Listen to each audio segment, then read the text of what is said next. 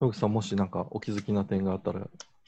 ああありがとうございます。あの、私も、和田さんと、あの、の意見で、あの、はいはいはいなんでこのコロナの時期にっていうのがはいはいはい。あると思うんですけど、で、いただいてたあの課題認識の VC の改善とか、海外の売上拡大とか合理化とか、まあ、多分ポイントが、その、成長戦略が多分ポイントだなとはいはい思ってまして、で特に環境がガラッと変わったっていうのが大きくて、はいはい例えば、スポーツ産業ですと、はいあの、まあ、甲子園もなければ、はいはいはいはい。オリンピックもなければ、はいはいで。実際に人と触れ合っていく試合とかもはい。ないっていうふうな想定したときに、ビジネスモデル自体がもう、このモデルは。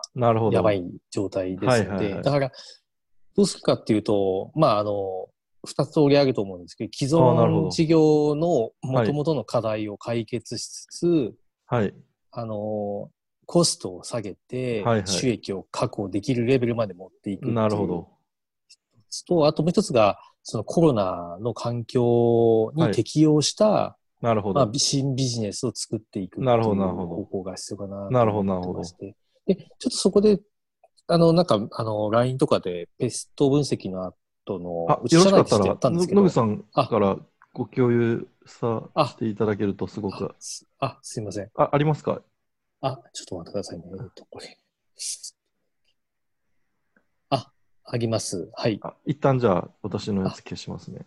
すいません。これちょっと話が2つになっちゃうと思うんですけど、その、はい新規事業の話もやらなきゃいけないと思うんですけど、それ多分望んでると思うんですけども、うんうんうん。で、ちょっとやってみたのが、えーまあ、うちのワーケーションの話だったんですけはい。ど、はいはいはい。まあ、コロナ前はこんな状態でしたっていうのが、コロナがこうですよって話になって、うんで、これ比較していくと結構抽出できるんですよ。うんで、結局こういうキーワードができるんですよね。対例えば重要なキーワードが対面しないサービスっていうのが重要でして、今、は巷で人気なのがですね、あの、ホテルに行かないホテルが今売れてるんですよえ？具体的にですね、オンラインで、えー自分が予約すると部屋を予約するんですね。はい。と、その店員さんがずーっとカメラで追ってくれるんですよ。お風呂行きますよ、とか。でそれがえー、こんなの売れん何のかとですかそれ？ったが満室なんですよね。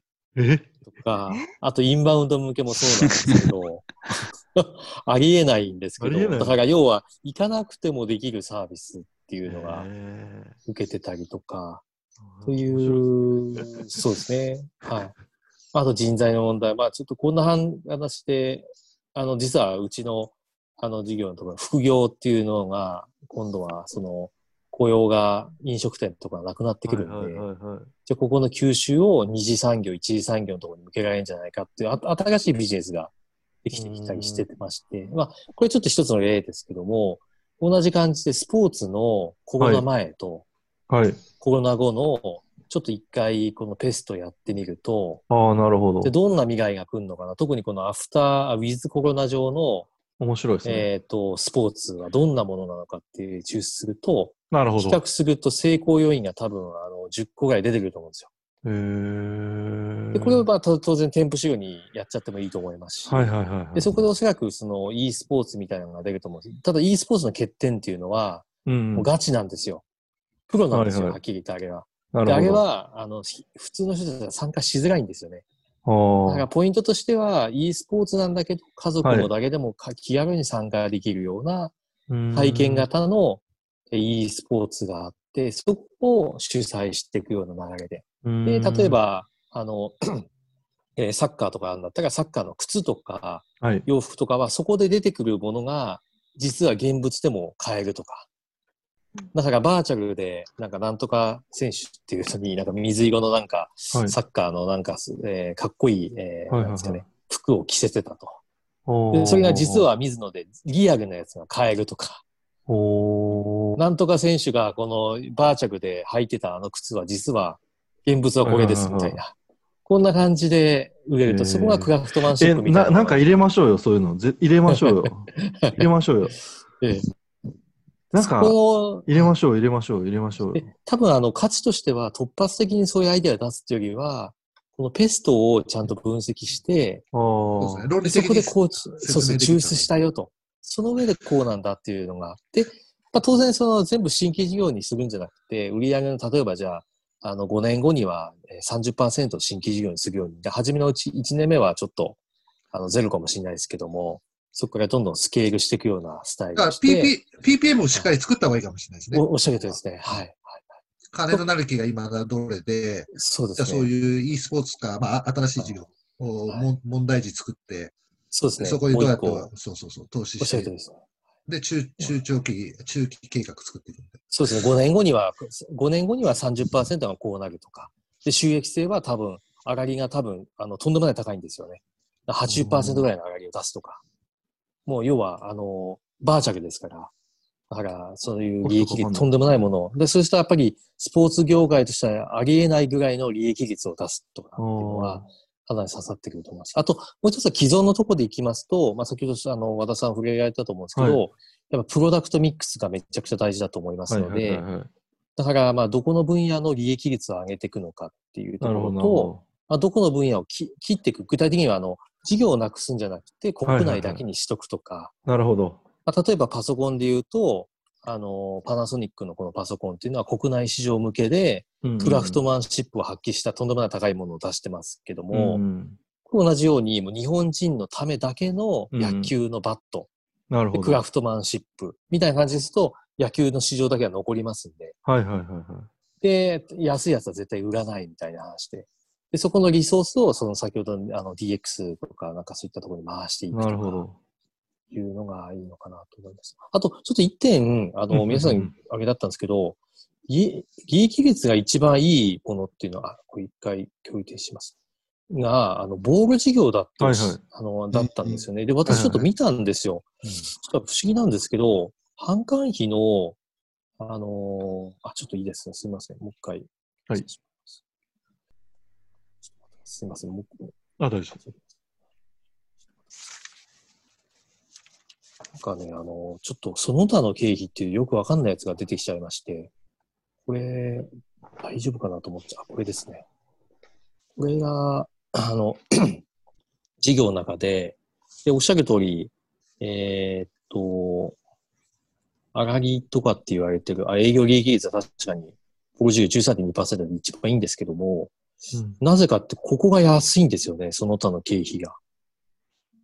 4.6なんですよ。他は16%。かわいそうなのはこの16食っちゃってんのどっかなと思ったら、バドミントンなんですよ。これ結構、これ、ご原価利益が59%ぐらいだから、まあまあかなと思ってたんですよ。なんでこれ1.2の、これよくわかんない、このその他の経費って何かなと思って。多分これ、ラあの、有名選手とかの契約してるライセンス、ボールって別にいらないと思うんですよね。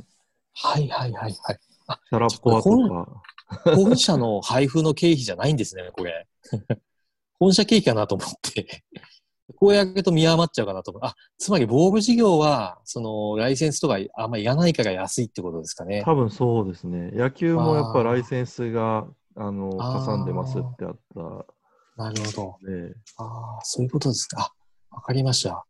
そしたら、じゃあ、営業利益は、プロダクトミックスの場合は、どこの基準で選ぶかが大事じゃないですか。うんうんうん営業利益率基準なのなか。それとも上がり率基準なのかだったんですけど、まあ、その他の問題が解決するんだったら、営業利益率基準の方がうんうんうんいいかなと思いました。はい、すいません。。ありがとうございますあの、おっしゃったように、多分、水野さんですかね。多分困ってると思うんですよね。今後俺たちどうしたらいいだから、こん良い知恵を出したところは多分予選、細かい財務とかは、まあ、とりあえず見るけど、知恵を聞きたいんだと思うんですよ。これ本当に。本当に困ってると思うんですよ。だから、その、経営競争基盤さん、なんとかなんないみたいに来てて、じゃあこれちょっとコンペに出そうぜみたいな知恵、だだからですね、すごく野口さんのおっしゃるとこめちゃくちゃポイントだと思うんですよね。その合理化策とか、まあ、それはいいんだけど、みたいな。俺たちどうしたらいいんだよ、みたいな。知恵くれよ、みたいな。なので、よろしければ、ちょっと次、一旦まあ土曜日に置かさせていただいてるので、まあ、最低限、あの、予選資料を提出する体裁だけは整えないといけないので、その財務予測とか、と、体裁はちょっと私、銀行員なんで、あの、ある程度準備するとして、さっき野口さんおっしゃって鍵となるところ、ここをややりたいなと思ってまして、よろしければちょっと、あの、えっと、最低限の予選提出量の読み合わせみたいなのを私ちょっと用意さし、あの、さっきのプロダクトミックス的な話とかも含めて私用意します。今度の土曜日、ちょっと半分野口さん、ちょっと仕切っていただけると すごくありがたい。いかがでしょうか？先輩。あ全然あの資料とかいらないので、なんかいいアイディアを出すためいや、でも PEST はしっかりやった方がいいと思うんですよ。だから15日までに Slack でもいいから、あの、おのおのがもう PEST で本当何がコロナで変わるんだっていうのを上げとかないと、なるほど。15日多分、いいもの出てこないと思うんですよね。あ、じゃあ Slack に、えっと、うん、コロナ、ビフォーアフター、えー、あ、コロナ外部環境みたいなチャンネルを立ち上げるので、ここでガチャガチャやりましょうっていうふうに、うん、私、働き、あの、皆さんに展開するっていうことで大丈夫ですか？でそれで。もしあげだったら、あの、フォーマットの方を、ちょっとあの、LINE で投げます。あの、空白の。あ、わかはい。あ、野口さん、よろしかったら、スラックにも投げてもらって、そっちで多分。はい。了解です。あ、どっちでも、はい。わかりました。そんな感じで、やりまし